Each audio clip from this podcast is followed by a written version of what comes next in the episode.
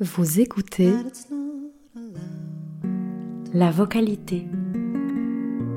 That I should just turn, turn, turn around. avec Clara Ingles.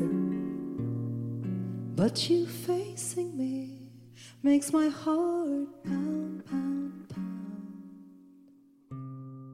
L'être en voix est né du désir profond d'associer intimement et universellement la voix et la littérature. Cette année, l'association a 10 ans d'existence déjà.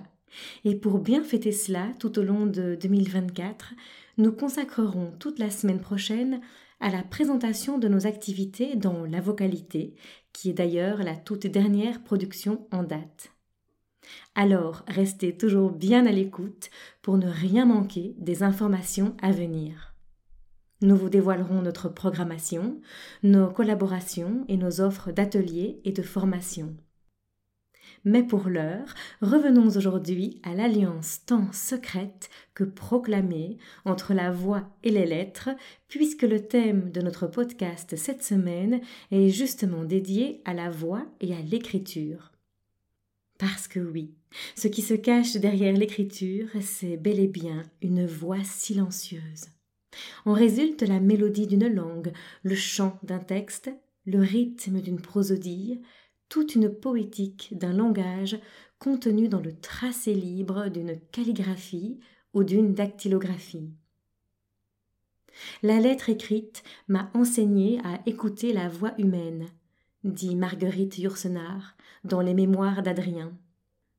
Elle établit ainsi un lien entre le silence d'un texte et le son d'une voix, que nous n'entendons effectivement pas avec nos oreilles externes quand nous le lisons pour nous-mêmes, mais que l'on devine, ou du moins que l'on imagine, dont on peut se sentir proche ou plutôt éloigné, en fonction des inflexions qui entrent ou non en résonance avec notre représentation des mondes réels et imaginaires.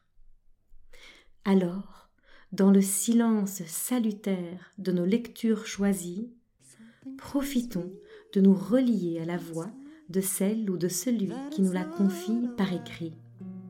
Serait-ce peut-être bien cela, le goût de lire?